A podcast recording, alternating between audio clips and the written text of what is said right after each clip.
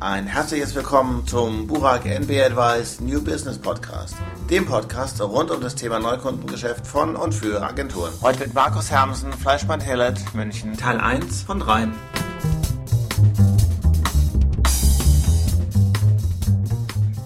Mir ist überhaupt nicht klar, worin liegen denn die Unterschiede. Ich rede jetzt mal von den Network PR-Agenturen. Das sieht aus meiner Sicht alles erstmal relativ austauschbar und vergleichbar und ähnlich aus. Ist das ein Blick von außen, der täuscht? Ist es natürlich in der Tat so, dass alle Agenturen mit einem ähnlichen Portfolio am Start sind. Zweitens ist es auch so, dass die meisten Agenturen sich auf bestimmte Trendthemen natürlich immer wieder stürzen. Das große Trendthema, und das ist ja auch kein Geheimnis, im Moment ist Social Media, das ist auch bei uns bei Fleischmann Hillert eins der großen Themen. Aber ganz grundsätzlich, letztendlich geht es um die Leute, die in den Agenturen arbeiten. Wenn sie beim Kunden sind, dann entscheiden die immer noch sehr stark nach dem Gefühl für die Leute, die ihnen gegenüberstehen. Erst in zweiter Linie, sagen wir mal, nach dem Brand der Agentur. Äußert sich zum Beispiel darin, dass sie immer mehr ganz dediziert die Anforderungen bekommen in Briefings, kommen sie unbedingt mit dem Team, das auch nachher für uns arbeitet. Bis hin zu, dass man sich vertraglich, zumindest für die Anfangsphase, festlegt, wer denn das Team ist. Also, dass auch einzelne Namen drinstehen das, also der Differentiator bei allen großen Netzwerkagenturen sind zunächst mal die Leute. Deswegen ist da der große War for Talents im Moment in vollem Gange. Warum soll man denn dann bei einer PR-Agentur arbeiten? Weil auf Industrieseite kommt man im Zweifelsfalle mehr Geld. Auf Industrieseite kann man im Zweifelsfalle Dinge besser entscheiden. Also Kundenseite allgemein muss man weniger arbeiten. Mir fehlt der Industrieblick. Ich bin jetzt seit 14 Jahren in Agenturen. Insoweit kann ich das für den einen Teil der Frage nur von außen beantworten. Aber ich würde schon ein paar Lanzen für die Arbeit in der Agentur brechen wollen. Das erste ist, ich glaube nicht, dass Sie in der Industrie weniger arbeiten müssen. Diese dieses Klischee, dass wir uns in der Agentur von morgens sieben bis nachts um zwölf rum aufhalten und nur von Pizza und Pizzakartons ernähren, stimmt nicht wirklich ganz. Es gibt so Phasen, aber die gibt es Gott sei Dank nicht immer. Als zweites natürlich auch eine politische Dimension. Ich habe viele, viele meiner Kunden, die über die letzten zehn Jahre, die eigentlich sich Pressesprecher nennen, sehr wenig mit der Presse reden hören. Die sitzen immer in internen Meetings. Da wird sehr viel Politik gemacht. Das haben sie in Agenturen signifikant weniger. Und das dritte ist natürlich die wahnsinnig große thematische Vielfalt in der Agentur. Dann auch immer wieder Neues. Es ist ein wahnsinnig wahnsinnig schnelles Geschäft bei uns, weil wir viele Themen auch immer wieder neu auf den Tisch bekommen.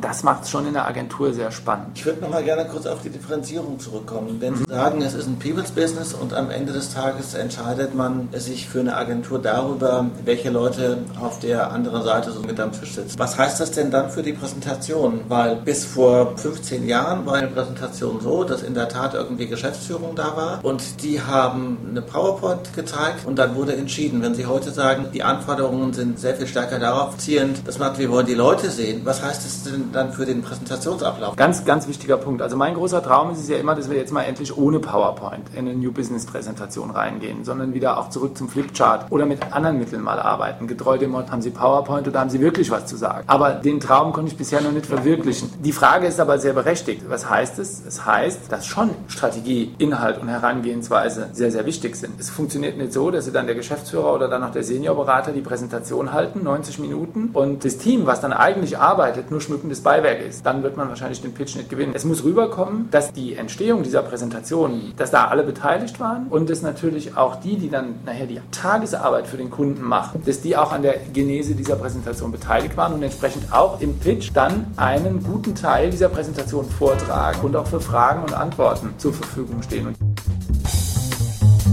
Viel Spaß beim nächsten Teil.